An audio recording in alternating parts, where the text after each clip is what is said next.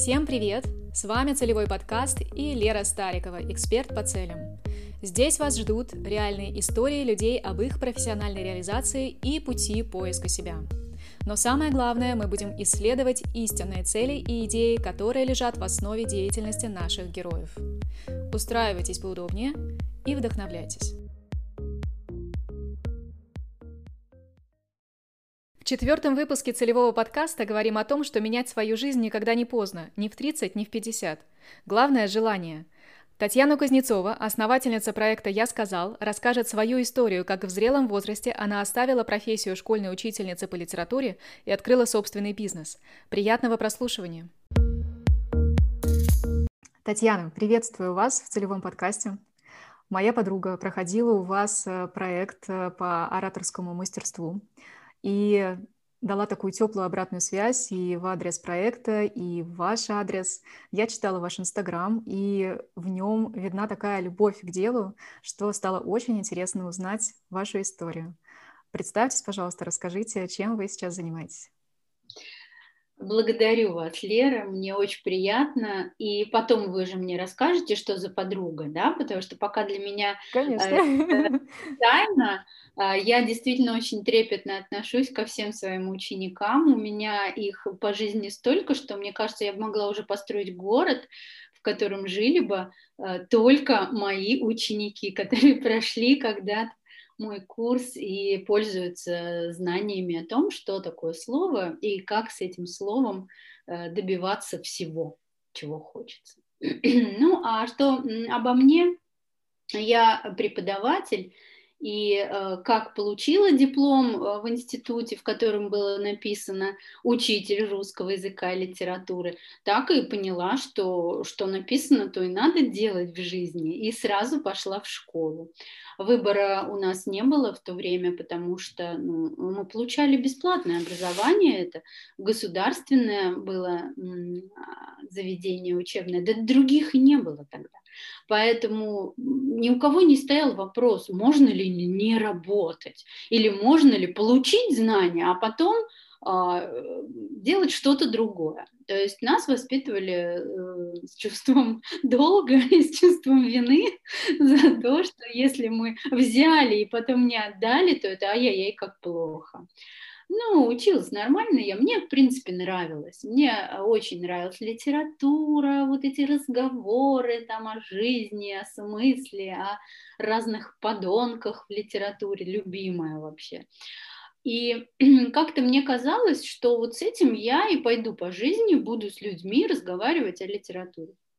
И меня так это грело, что Э, количество тетрадок, э, бестолковых учеников, сумасшедших родителей. Все это а, перевешивало любовь к литературе и к теме «а поговорить». И мне так нравилось, когда мои малыши, там, которых я брала в пятом классе, Э, на моих глазах росли, расцветали, превращались в юношей, девушек, и мы подходили к моменту, когда мы открывали «Войну и мир», и я видела, как там краснеют щечки, как мальчики начинают волноваться, почесывать там э, свои э, за ушами растущие ощущения. Вот. И я понимала, что слово необыкновенно работает, лучше, чем какие-то другие э, каналы восприятия, художественное именно слово и умение прочитать между строк, вот этим э, я, меня прям это заводило. И, конечно, когда я с пятого класса воспитывала их там а, в любви и строгости к слову, да, там стояла двойки, гоняла их, заставляла летом по сто книг читать и писать читательские дневники. Ну, я жесткая была вообще. Я как сейчас подумаю, э, ну, наверное, половина меня ненавидели. Ну да, да, да, я согласна с этим смириться. Вот. Ну, да, ну, такая была прям училка-училка вот пионерского времени. Вот. Но э, все равно Э, я, когда видела, как они выросли, как они начинают понимать то, что даже я иногда упускала, я просто восхищалась. И вот уже 9, 10, 11 класс, это, ну, любовь в засос просто была у меня с детьми, с классом. И я придумала такую фишку, я видела, как им тяжело сдавать литературу устную, потому что там очень много надо было учить. Э, не было же никакого ЕГЭ, сейчас вообще, наверное, никто не понимает, как можно было 8 экзаменов устных сдать э, и не галочки ставить в листочке, а просто все выучить, и физику, и биологию, и химию, и литературу, если даже ты э, не технарь там или не гуманитарий. Вот мне вечно доставались классы такие, которые, ну, ну не а, блестящие, не, не звезды в МГУ они не поступали. И поэтому им было тяжело. Я придумала а, ставить с ними спектакли. Эти спектакли я писала сама из материала литературы, и их задача была э, сквозь вот весь спектакль, который длился два с половиной часа, прям настоящий, как в театре, выучить обязательную порцию, там норма была, выучить э, стихи, проза, биография, литературный анализ. Вот, значит, у каждого была такая графа, где они отвечали мне вот эти все а, важные жанры. И потом я это все объединяла в спектакле, они там любили, расставались, плакали, танцевали, стреляли друг друга на дуэли. Ну, в общем, все это было словами литературы. И я вышла с предложением тогда в местные органы просвещения, давайте заменим э, экзамен вот так, такой формой отчетности. Вот. А практически они меня уволили, а потом за меня вступил директор, которая несколько спектаклей уже посетила моих, и какими-то там своими связями сказала, да ладно, давай, Кузнецова, ты уже достала всех своими спектаклями, давай. И, и разрешила. И, господи, мои, мои дети были самые счастливые, потому что готовиться к экзамену по литературе было вот э, наслаждение, потому что мы все время репетировали, вечно оставались после уроков до ночи в этом актовом зале, они у меня все начинали петь, танцевать, шить костюмы. Ой, ну, господи, литература так уже мимо проходила галочкой. Вот, веселилась я, веселилась, пока не настала ЕГЭ. Как только наступила, э, уже запахло этим процессом, а, я поняла, что я не смогу. Просто надо все, все поменять. И главное, нужно отказаться от этого творчества безумного, потому что оно никак не укладывается в рамки подготовки к ЕГЭ. И даже если буду настаивать на своих амбициях, я сделаю плохо детям. Куда было идти? Ну, вообще-то мне уже было достаточно много лет.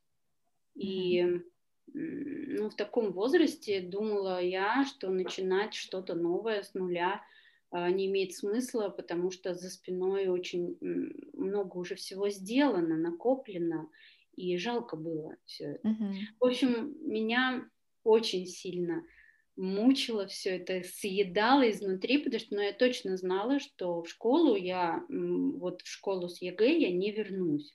Я почувствовала свою вот эту ненужность всего mm-hmm. того, что я строила, строила, создавала, вот это все. Я так это любила и пыталась. Я пошла в какую-то там частную школу, немножко поработала. Э, ну, это было не то. И я же привыкла к масштабу. Ну, класс из пяти человек, я ничего не понимала вообще, что это такое. Вот, ну и я завязала. Тут э, подвернулась мне одна история интересная у старшего сына, а, собственно, он тогда был не старший, а единственный. Он дорос уже до поступления в институт а, и не поступил туда, куда хотел. А, ну, тоже это я чувствовала свою вину. Тогда еще не было ЕГЭ, но вот эти все мои работы, которые связаны с другими детьми, с другими судьбами, и которые, конечно, отнимают меня как маму у своего ребенка, они вот вылезли в такую грустную для меня историю, вот, вот ну, крах, ну, всего, и моего самоопределения, и в профессии я понимала, что в, в этой я уже не могу состояться, а категорически отвергала я эти курсы, в которых нужно было включиться в эти курсы по обучению по новым программам и технологиям. Я ну, зачеркнула для себя все это, да еще и плюс ребенок а, не поступил в институт. И случайно, ну, как-то с подругой мы разговаривали, она говорит, слушай, вот а, я работаю в ВУЗе, и у нас большой очень серьезный конфликт студентов с проректором по воспитательной работе. Он не понимает их, он эм, душит их творчество, и Э, передо мной вот поставили такую задачу, если вдруг ты найдешь кого-то, кто сможет со студентами на одном языке говорить, э, рассмотрим и сделаем должность замдекана по воспитательной работе, чтобы этот человек мог э, хоть как-то какой-то прослойкой быть между руководством и не допускать конфликтных ситуаций, когда прям студенты вот открыто выражали свой негатив. А, и я так думаю, студенты, но это почти что мои Э, ученики старших классов.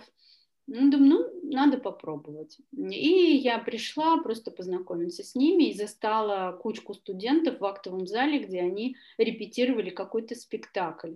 У меня так переключилось все. Я моментально там что-то им подсказала, где-то э, пошутила, в какой-то момент э, за кого-то там что-то сыграла. Они так посмотрели на меня, говорят, вот эта вот женщина с цветными волосами нам годится. А да, я тогда еще, у меня был такой период внутреннего э, как бы переживания всего, и у меня это вышло в то, что я там покрасила в разный цвет волосы. У меня были там полоса красная, полоса желтая. А, ну, и надо понять, что это было за время. Это было, да, не очень одобряемо. Сейчас можно синими волосами ходить и зелеными. А, а тут, да, училка, у которой, значит, разноцветная голова. А, кожаная короткая юбка. Ну, в общем, что-то вот что тогда случилось. У меня какой-то был протест. Протест. А, да. И вот такая, да, я пришла в этот вуз, и вот э, студенты посмотрели, вот эта вот э, женщина, вот она подходит нам. А, конечно, это был диссонанс по сравнению с тем, я когда потом окунулась в это э, сообщество преподавателей, я поняла, что э, я точно случайно попала сюда, потому что это абсолютно не мое мышление. Вот единственное, кто меня поддерживал, это студенты. Мы быстро нашли с ними общий язык, понапридумывали кучу интересных вещей. И однажды это все показали, э, ректору понравилось, он говорит, ну ладно, берем. Надо немножко причесать, чуть-чуть переодеть, но берем. Но мне-то вообще не 15 лет было, и причесать меня и переодеть. Это сложная была задача. Вот. Ну и вуз такой достаточно серьезный, закрытый, юристов готовил, опять же. А, да, ну и так э, начала декан меня потихонечку так на ушко мне шептать, что ну давай вот это, ну в общем, на меня можно было воздействовать, и я э, начала работать э, воспитателем студентов. Это было смешно. Честно говоря, это дало мне возможность немножко вдохнуть и помочь своему старшему сыну все-таки поступить в ВУЗ. Ну, как я ему сказала, слушай, ну вот есть вуз, там, э, не знаю, чему ты там научишься, но что там классные ребята, с которыми весело, это, ну, стопудово будет. Он говорит, да, он говорит, ну, а что делать, раз у меня не получилось, то, может, хоть весело проведу студенческую жизнь. И да, а он только пришел, он влился моментально, он организовал команду КВН. Ну, естественно, это же была моя епархия, я как на свои рельсы. А, опять встала, так мы начали КВНить, ездить по разным городам, там встречаться с командами. Ну, то это был такой расцвет вот, творчества. Но, честно говоря, вечерами я очень-очень грустила. Я понимала, что ну, я э, массовик-затейник, но еще пару лет – ну, вообще-то а, во мне столько всего спит, и я больше никогда ни с кем не поговорю о литературе. Я больше не буду учить языку, культуре речи, не буду рассказывать, как красиво звучит наша речь, и что эту красоту надо поддерживать. Как, как я без этого буду жить? Когда я этим моим охламонам рассказывала об этом, они говорили, ой, слушай, давай вот только вот не об этом, да, вот не умничай да. Я вот понимала, что да, ну какой-то переходный момент здорово я поймала, я эмоционально а, снова ожила, раскрылась, и все было хорошо, но я без преподавания не смогу. Вот. Ну и я начала искать пути э, преподавания в этом вузе русского языка. А, юристам он необходим, но это был такой строгий достаточно курс, где нужно было четко по плану обучать юристов грамотной речи в рамках шаблонов и штампов. Это тоже взрыв был для моего мозга, потому что... Для вас, для такой креативной, обучать шаблонам и штампам, это, конечно... Да, да, она просто рвалась наружу. Я, естественно, нарушала эти все программные э, темы, э, давала название одной темы, а рассказывала им про другой. В общем, думала, выгонят меня вообще э, оттуда, как только узнают. Но все равно зашло, студентам зашло, они любили этот курс. Вот, и потом, когда я узнала, что можно преподавать риторику, я, конечно, взмолилась и ждала, когда мне достанется этот курс, э, чтобы, наконец, любимое свое преподавать. Вот. Ну и дождалась. Все это было время. А пока я ждала все это, во мне зрели, зрели мысли, что, может быть, есть еще какой-то путь. И э, веяло уже в воздухе чем-то таким, что э, хочешь делай, э, встань и иди, есть мысли, э, создавай, ничего не бойся. Я видела вокруг вот это движение среди молодых людей, тем более с разными вузами я общалась и как руководитель ездила, понимала, что а, да, для молодых это совершенно потрясающее время. Ну и так смотрела свой паспорт, э, понимала, что, а, наверное, это не мое уже время. Вот. Ну и э, тут еще подвернулось счастье, и у меня стал вопрос, э, я забеременела, и мне 40 лет, и встал вопрос, а, что это за знак.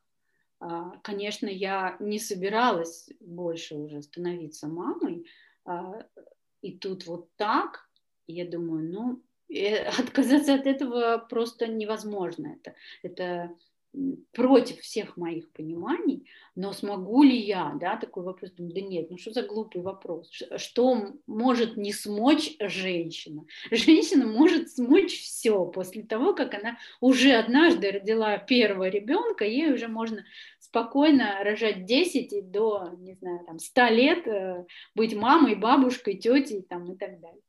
Вот, ну я решила, значит так, Все замечательно, как обычно, до девятого месяца я бегала на работу.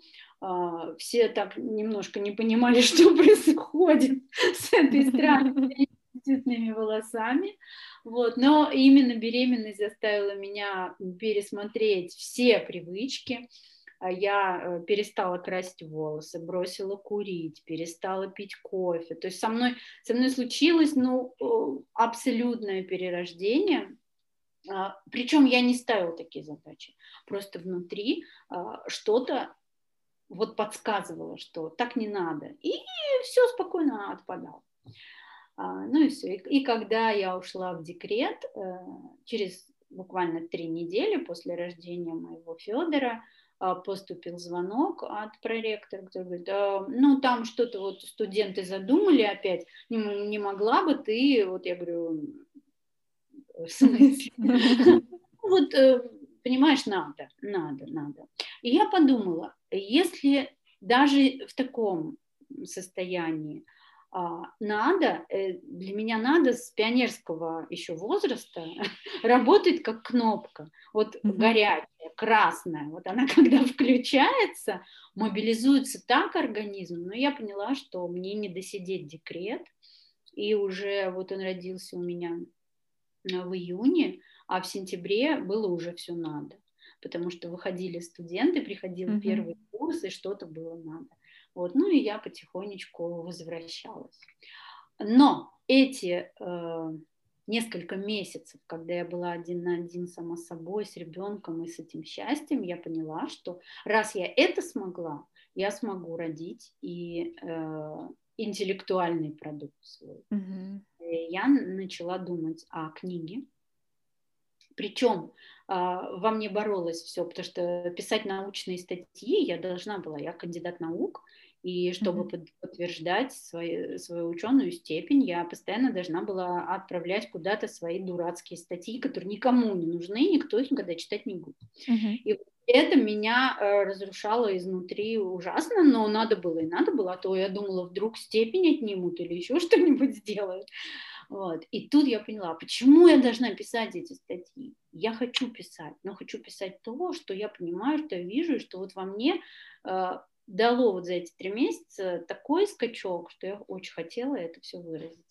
Думаю, мне нужна книжка. Я написала первую книжку. Написала за, в запой просто. Вот села и ну, буквально за три недели она у меня родилась, я связалась с каким-то редактором, отправила, та рыдала, я говорила, я не могу понять, мы какую книжку пишем. Я говорю, мы пишем книжку, чтобы эта книжка была понятна э, вот человеку простому. Не надо никаких ученых, все вычеркивай, боремся с моими штампами.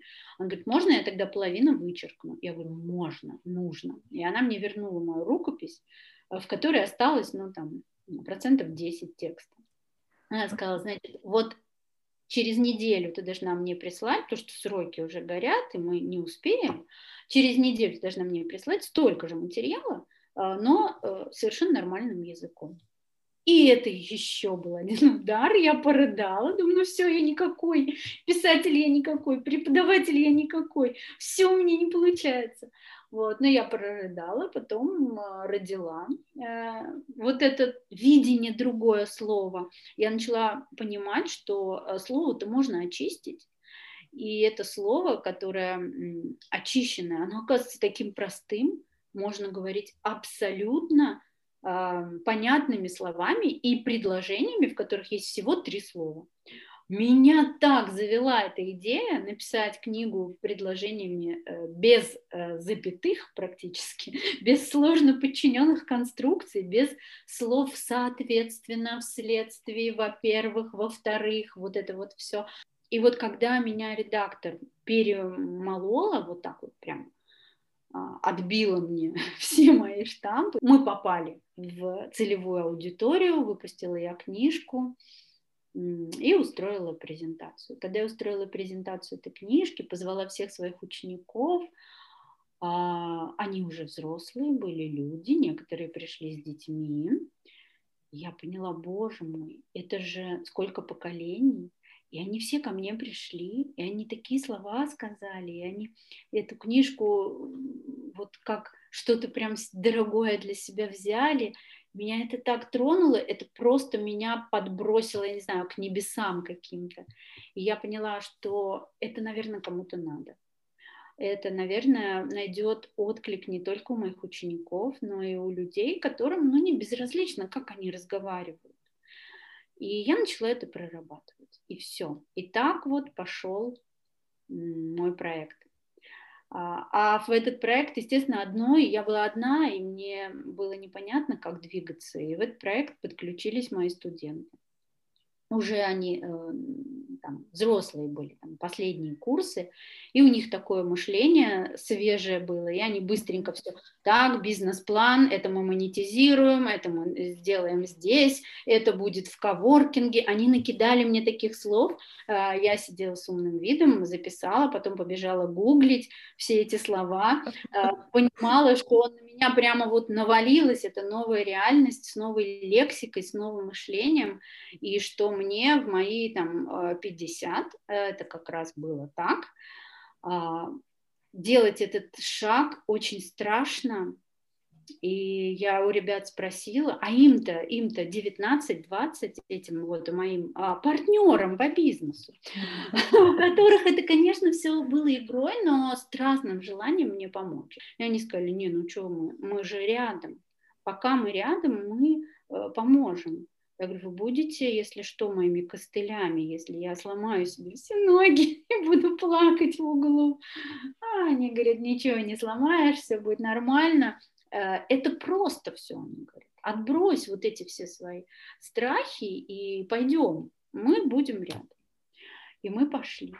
И мы пошли, я с ними вместе назвала этот проект «Я сказал», отдала мужской род прямо своему проекту, спряталась за этой мужской спиной, которую придумала вот этот «я сказал». Никаких э, сексистских э, настроений, и я не против э, феминитивов в речи, просто мужской род – это начальная форма в русском языке. Русский язык так создан. Выбрала мужскую форму названия своего проекта, я сказал, и решила, главная моя задача – это распространять сведения о том, как говорить правильно. И вот начали мы мучить людей с ударениями. Прямо на улице подходили, давали карточки, люди прочитывали слово, ошибались, удивлялись. Мне так нравился этот момент удивления. И я тогда уже говорила, слушайте, как круто, вот вы сейчас удивились, вы узнали, что это слово другое ударение, а вы кому-нибудь расскажете об этом? Да нет, я как говорил, так и буду говорить. Это одна категория людей, и я им говорила, счастливого пути. Ну, зачем, что я буду с ними делать? Но большая часть вот это удивление переносила на желание еще узнать больше. И это же нормально, потому что э, вот это вообще саморазвитие, которое модно сейчас очень слово, оно и называется, почему так? Потому что э, чтобы ты пришел к саморазвитию, ты должен понять, что у тебя что-то не так mm-hmm. где-то. Да, что где-то ты что-то, ну, напортачил, где-то что-то ты не знаешь. И тогда твое саморазвитие будет осознанным. Потому что ты прям берешь вот эту вот часть и ее прорабатываешь. А, и мне очень нравилось выводить людей на такую провокацию, показывать им, что а, да нет, а, правильно фетиш, а не фетиш. Все такие, что? Что ты, откуда ты взяла? Я говорю, вот вот смотрите, это норма. Норма есть в словаре. И как норма есть у жизни, и ты видишь красный свет, ты стоишь, это норма. А зеленый ты идешь, так и в языке есть норма. И мне кто-то сказал, ну если я пойду на красный свет, я э, жертвую там, безопасностью. Я говорю, правильно. И если ты будешь неправильное ударение делать, ты жертвуешь безопасностью своего родного языка. Ты расшатываешь норму, и в конце концов ты просто будешь одним из тех, кто погубит культуру русского языка. И вот это вот всех так заводило, что правда, я могу в этом участвовать. Я говорю, можешь. Можешь участвовать, просто говори правильно и все. И твое окружение будет тебя слушать и невольно будет говорить правильно. И вот у меня столько появилось кейсов, когда мы просто выходили в народ. Мы просто собирали абсолютно бесплатно там мастер-классы в аптекарском огороде.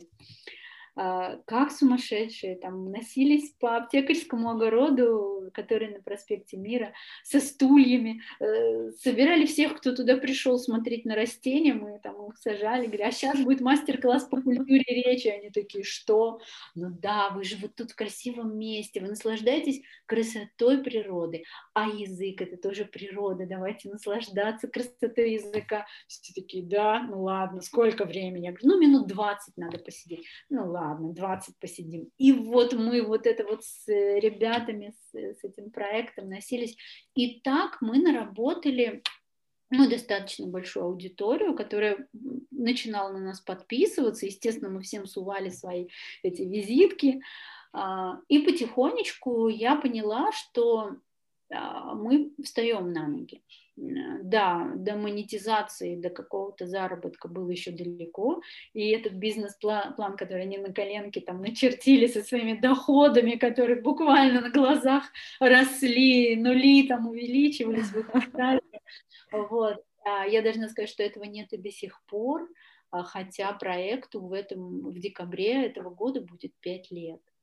Но то, что этот проект живет, и хотя я в нем осталась уже одна, а, но мальчишки мои выросли, девчонки тоже выросли, и круто, потому что это был для них такой стартап, они тоже поверили, что а, просто на коленке пальцами можно сделать такое дело, и прошли все этапы.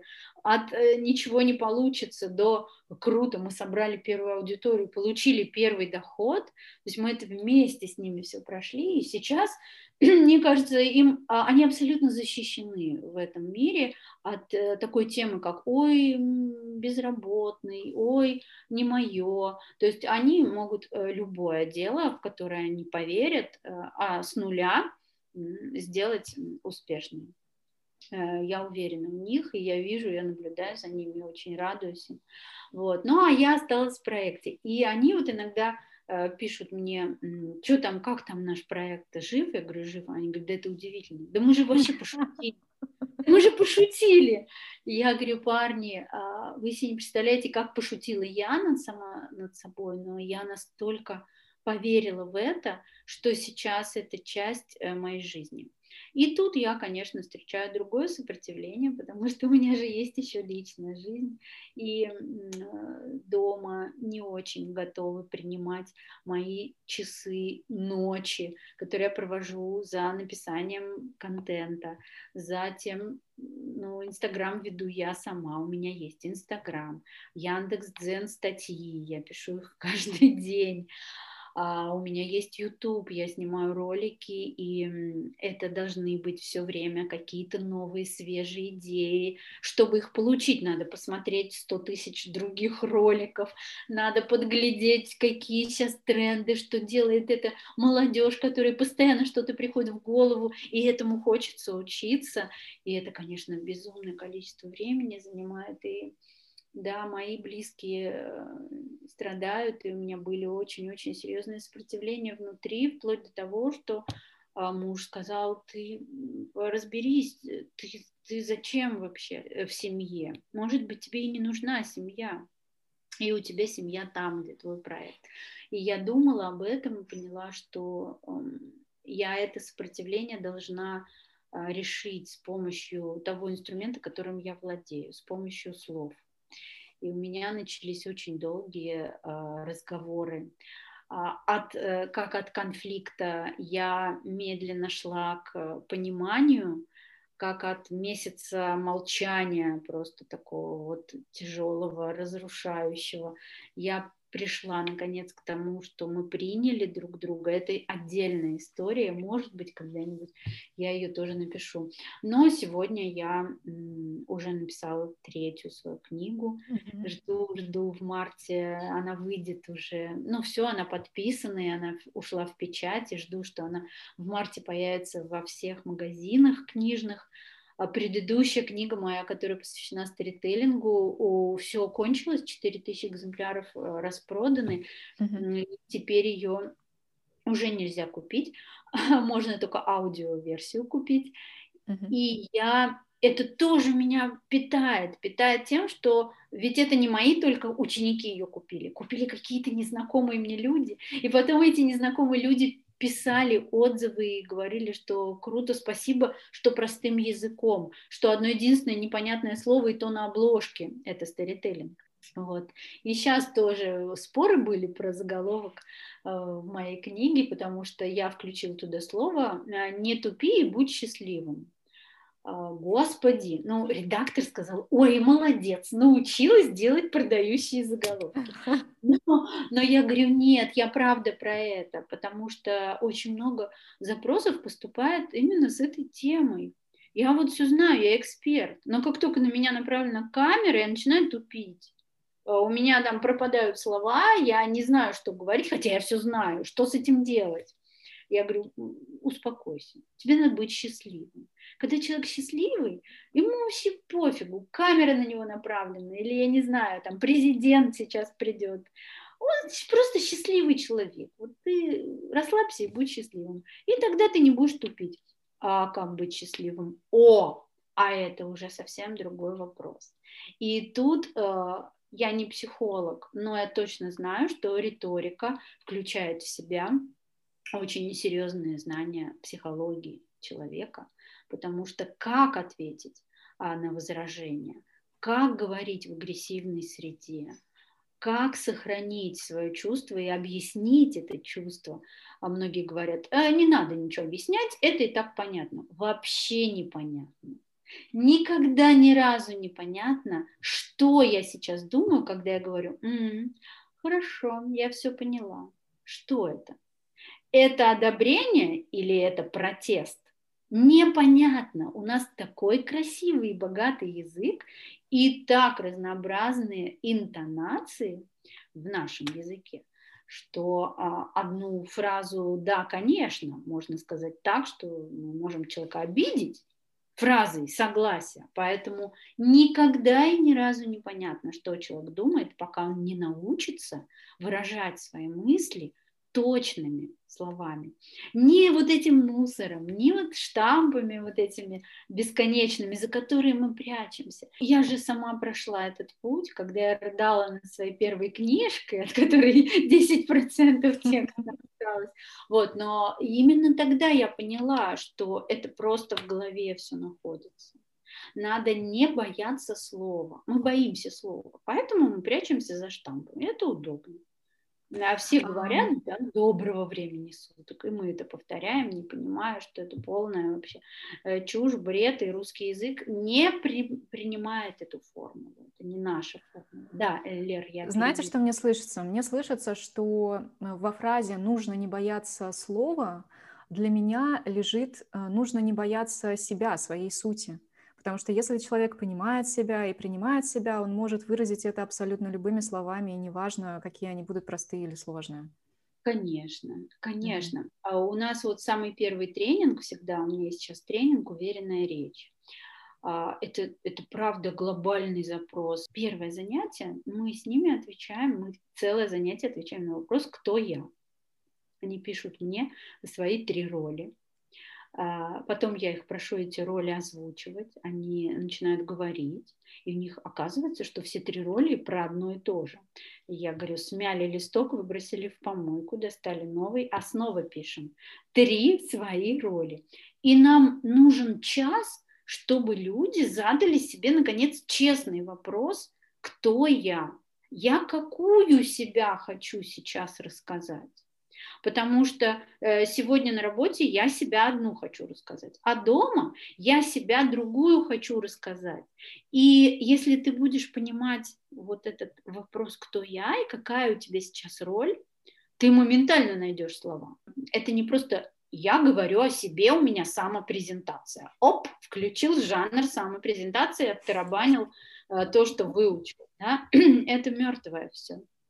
А когда девчонка рассказывает да, о том, как она там, пережила развод, и у нее дрожит голос, и она опускает глаза, и потом говорит о том, что она благодарна этому разводу, хотя боль все равно в душе, потому что это дало ей понимание, что она теперь должна сама, и она пошла учиться на совершенно другую специальность и выучилась, и сейчас хочет э, вступить в эту свою новую жизнь, а мы, пока мы дошли до этого развода, о котором нужно было рассказать, потому что она всегда рассказывала, а, я освоила новую специальность, теперь я буду работать. Я говорю, ерунду какую-то говоришь, зачем ты ее освоила? И пока мы докопались до того, что это был способ доказать самой себе, когда тебя бросили, когда ты ну, оказалось не нужно, когда ты понизила свою самооценку так, что ты не можешь даже найти, где ее начало. И это был способ доказать, что я нормальная, я могу, у меня все получится. И когда она так стала рассказывать о своей новой работе, и голос задрожал, и глазки опустились, и все, я говорю, вот ты, вот ты так рассказывай. Говорит, а что это разве кому-то интересно? Я говорю, конечно. Именно это интересно. Интересен человек, а не список твоих заслуг, который ты в резюме э, обязательно укажешь, никто это даже смотреть не будет. Вот. И вытащить живого человека сложно очень, потому что, да, мы не очень мы любим а, рассказывать, где мы в лужу наступили. У вас такая потрясающая энергия. А, столько вы сейчас всего рассказали, что я себе вот прям вот помечаю вопросы, которые хочется задать. Но вот про как э, создать чистоту слова вы уже ответили, да, нужно понимать, кто ты, какую роль хочешь транслировать, в каком ты состоянии сейчас находишься, какое состояние хочешь передавать. Вот я вижу вашу такую тягу к креативности, протесту против правил, против шаблонов, которая у вас проявлялась даже вот в это советское время, да, когда, в принципе, все было про штампы, про шаблоны. Как? Как вы это смогли?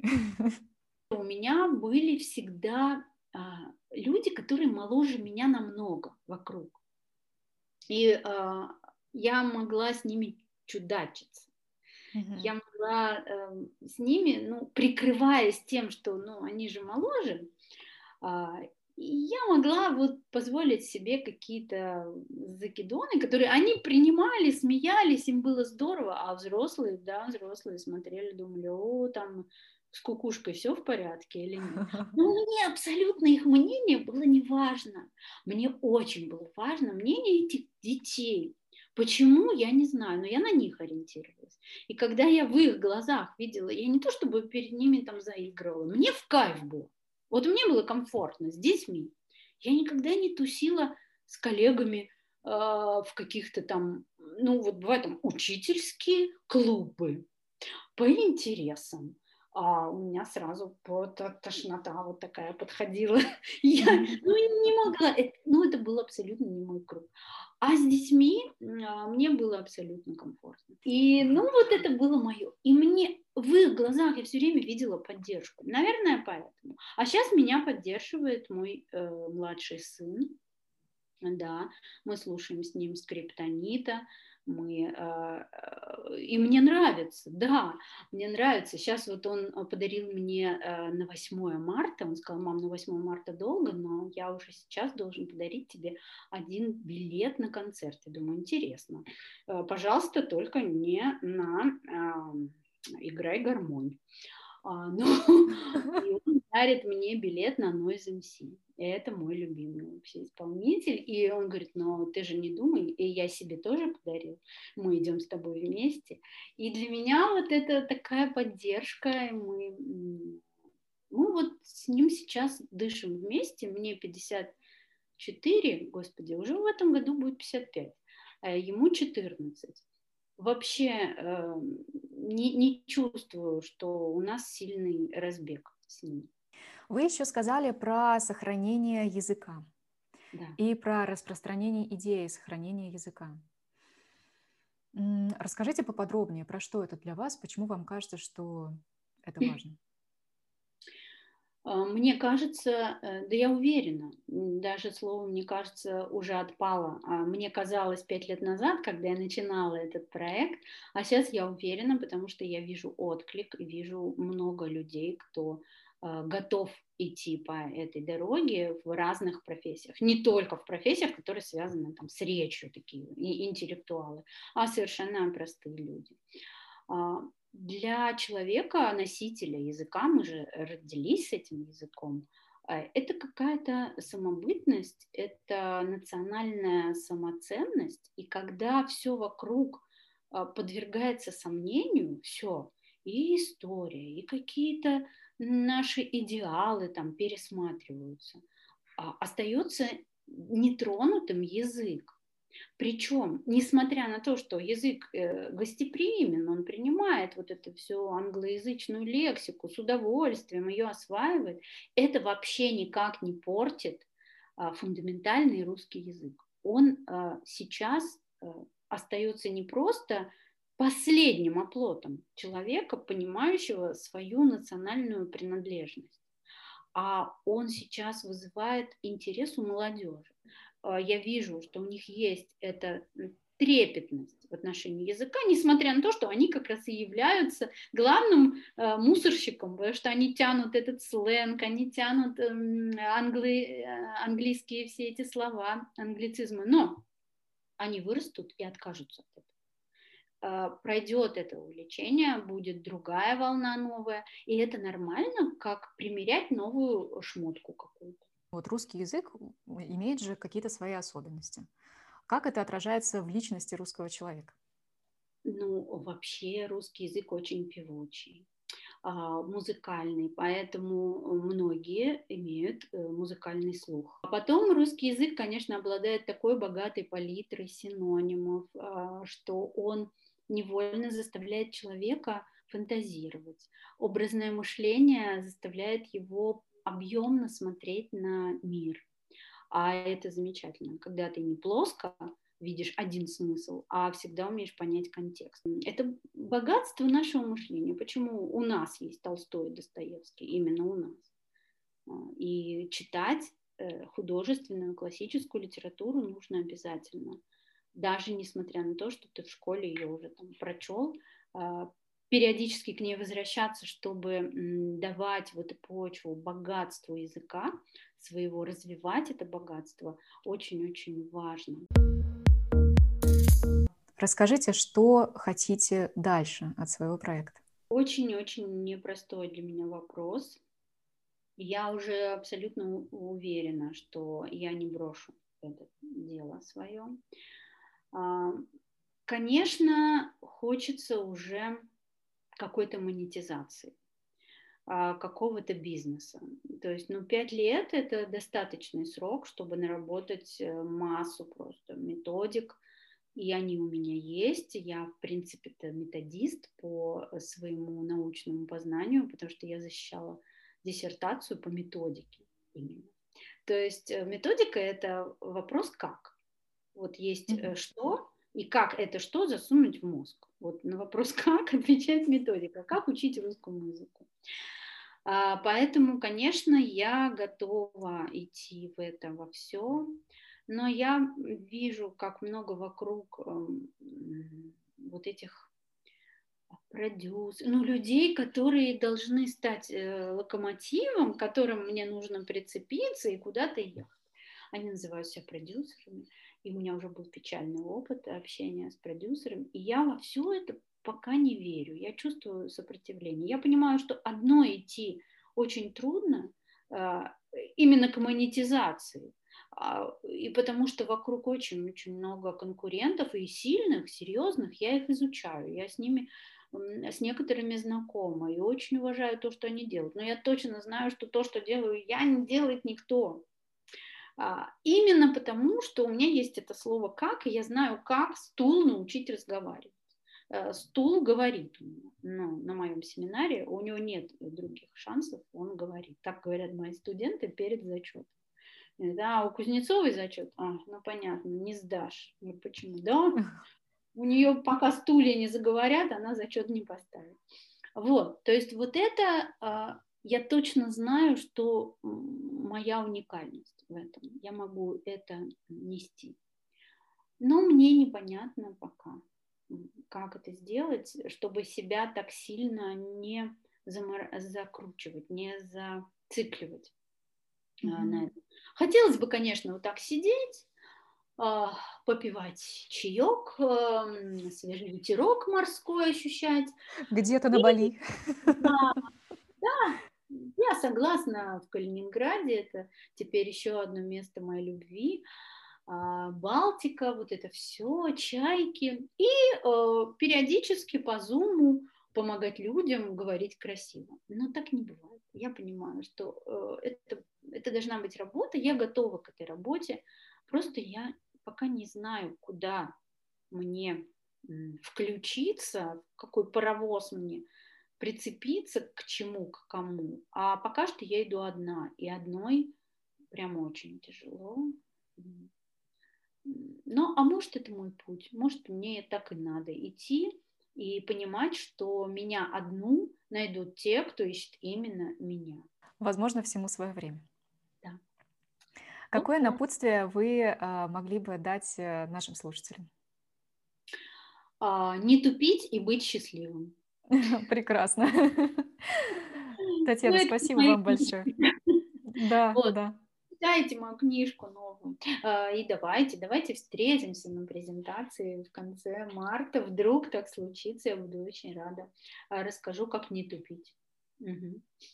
Я, я приду. Отлично, все, договорились, встретимся. Спасибо.